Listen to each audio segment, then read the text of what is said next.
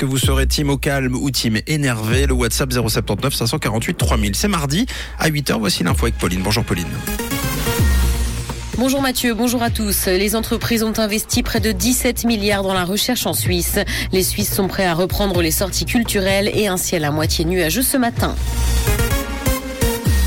Les entreprises ont investi près de 17 milliards dans la recherche en Suisse. L'industrie pharmaceutique domine d'ailleurs très nettement le paysage helvète de la recherche en entreprise. C'est ce que révèle la dernière enquête de l'Office fédéral de la statistique. Et par rapport à 2019, année du dernier relevé, ça représente en tout 1 milliard 300 millions de francs supplémentaires investis, soit une croissance annuelle moyenne de 4%. Les Suisses sont prêts à reprendre les sorties culturelles. Une enquête montre que deux tiers des Helvètes sont même prêts à les reprendre sans réserve. Le dernier tiers a encore quelques réticences à cause du coronavirus. Près de la moitié des personnes interrogées indiquent par ailleurs avoir pris l'habitude de rester à la maison et fréquentent donc aujourd'hui moins souvent les institutions culturelles.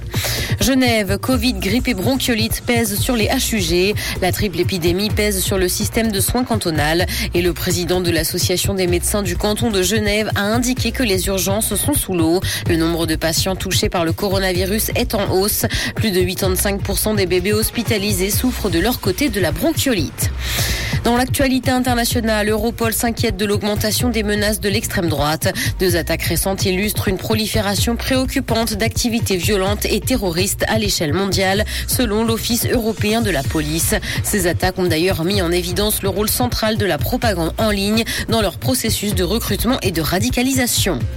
L'éditeur de Fortnite va payer 520 millions de dollars aux États-Unis. Epic Games est accusé d'avoir collecté illégalement des données sur des joueurs mineurs et incité des millions de joueurs à faire des achats involontaires. Une partie de la somme porte d'ailleurs sur les griefs relatifs à la collecte de ces données sur les joueurs et l'autre à l'incitation à l'achat, notamment sur des mineurs, et ce parce qu'ils n'avaient pas conscience de faire des achats. Cinéma, James Cameron a la preuve que Jack devait mourir dans Titanic.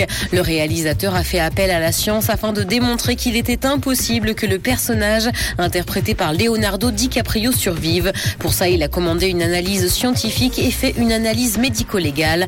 Et ce parce qu'il en a marre de recevoir des critiques depuis 25 ans. Les spectateurs lui reprochent d'avoir tué Jack. Et selon la science, il était impossible que les personnages survivent tous les deux sur le radeau.